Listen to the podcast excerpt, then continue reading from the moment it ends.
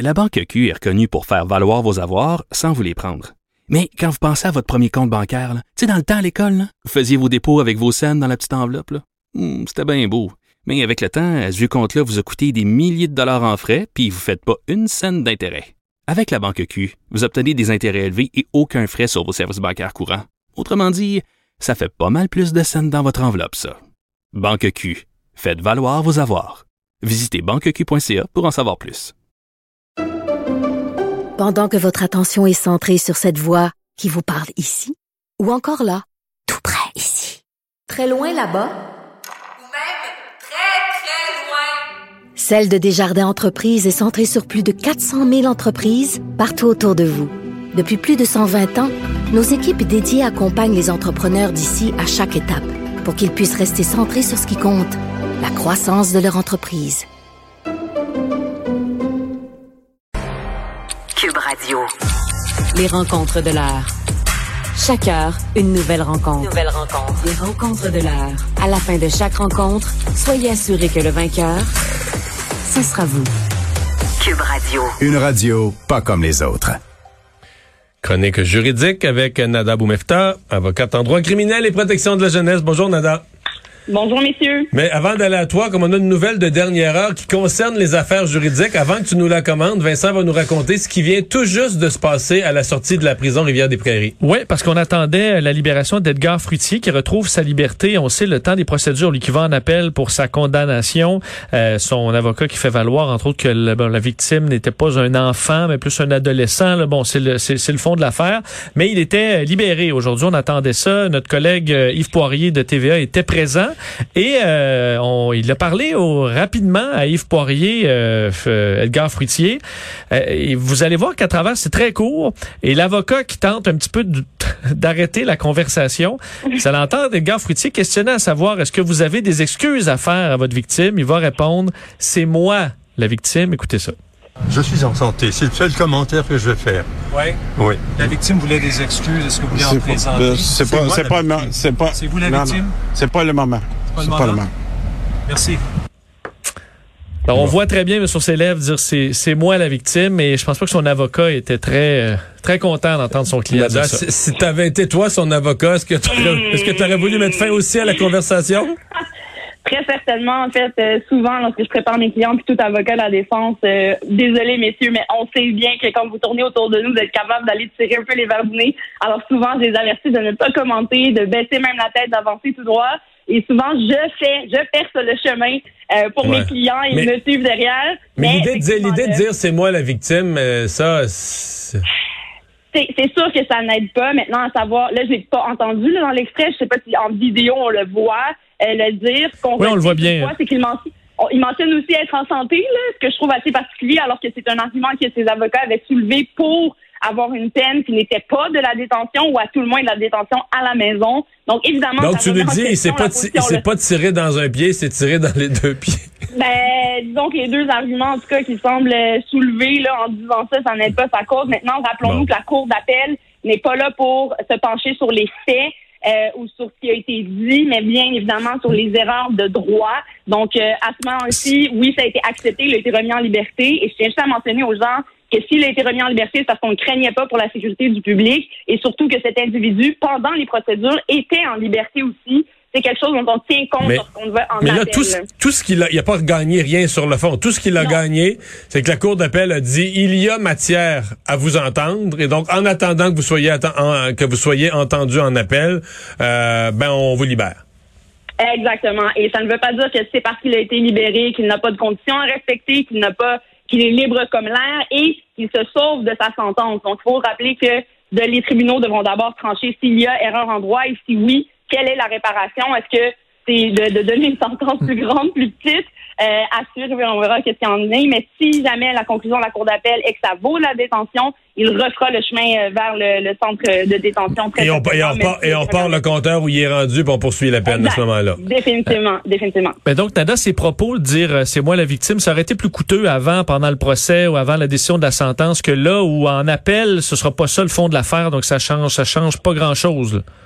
Ben, que- ça change pas grand-chose. C'est sûr qu'en couronne, euh, toutes les informations qu'on peut avoir supplémentaires, euh, j'imagine qu'ils vont se pencher là-dessus. Est-ce que ça peut devenir un élément intéressant si jamais monsieur témoigne sur appel de poser des questions en ce sens-là? Il faudrait évidemment en faire la preuve. Ça peut influencer ou ajouter un poids au fait que ben ça vaut de la détention. L'individu est même pas ne reconnaît même pas les faits ni les torts qu'il a posés. Alors, ça peut devenir un facteur aggravant du côté de la, de la couronne, mais le nœud ici, c'est vraiment une question de droit. Et si la Cour penche euh, à, à l'effet qu'il y a erreur de droit et que justement les facteurs qui ont, qui ont été jugés comme aggravants euh, par la première euh, cour, cour, du Québec devraient-ils être tenus compte ou pas dans ce dossier-là?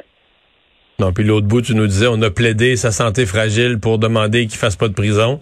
Puis lui, la phrase... Il vient dire qu'il est en santé. Donc son avocat est pas, euh, il, considère pas que c'est une, euh, que ce sont des déclarations A1. Je pense qu'on saisit bien. Euh, on veut t'entendre sur euh, la procureure qui avait autorisé les premières accusations contre par erreur contre Mamadi Farah Camara. bien Louis Dionne qui avait été mandaté pour réviser tout ça dit qu'il n'y a pas eu de faute qui a été commise par le DPCP. En fait, ce qu'on souligne, c'est qu'au moment des accusations, le DPCP avait la conviction d'accuser la bonne personne. C'est sur cette euh, critère-là sur lequel on s'est basé et on se dit que le procureur qui a autorisé ça a bien fait dans les circonstances. Maintenant, la question qui se pose est beaucoup plus large, à mon avis. On s'est demandé s'il y a eu du profilage racial, c'est-à-dire est-ce que le policier qui a mis M. Camara sur la liste des suspects, quand la décision de groupe s'est prise que c'était lui le suspect numéro un, est-ce qu'on s'est basé sur sa couleur de peau ou non.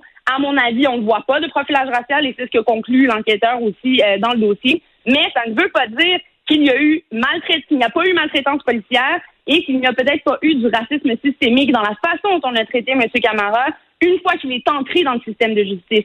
Et là, j'aimerais oh, rappeler aux gens que oui, c'est très important, Mario, parce que la façon dont les policiers l'ont arrêté, par exemple, la façon dont ils ont été fouillés son appartement, la manière dont ils se sont adressés à lui, là, est-ce qu'il y a une question à se poser? Si ça avait été un homme blanc, est-ce que l'arrestation aurait été différente? Et faisons un parallèle avec des gens qui étaient en train de battre leurs femmes au moment où les policiers sont arrivés et sont capables de les sortir menottés sans euh, sans avoir de gestes brutaux ou de mettre à l'envers leur appartement. Alors qu'ici, on comprend que Mamadi Camara a même reçu des coups de la part des policiers. On a mis euh, saccager son appartement également. Et n'oublions pas le temps de détention qu'il a fait euh, sans être l'accusé en tant que tel. Évidemment, beaucoup d'informations sont retenues parce qu'il y a quand même un accusé dans cette affaire-là en ce moment qui fera face à ces chefs d'accusation qui sont quand même très sérieux et contre un policier euh, des forces de l'ordre.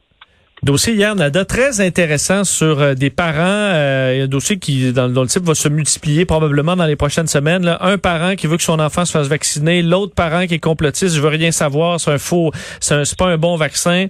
Euh, et là, ça se retrouve devant les tribunaux. Et dans le, le, premier cas, du moins qui semble documenté chez nous à Cour supérieure, on donne raison à la mère qui souhaitait la vaccination parce qu'on suit carrément les recommandations de la santé publique. Oui, il faut toujours se dire que lorsque les décisions sont des décisions à prendre au sujet d'un enfant, donc d'un mineur qui est normalement sous la garde et la protection et les décisions qui doivent être prises par les parents, donc l'existence de l'autorité parentale, par exemple pour une sortie scolaire, il faut une signature, pour avoir quel type de traitement, il faut une signature de parents.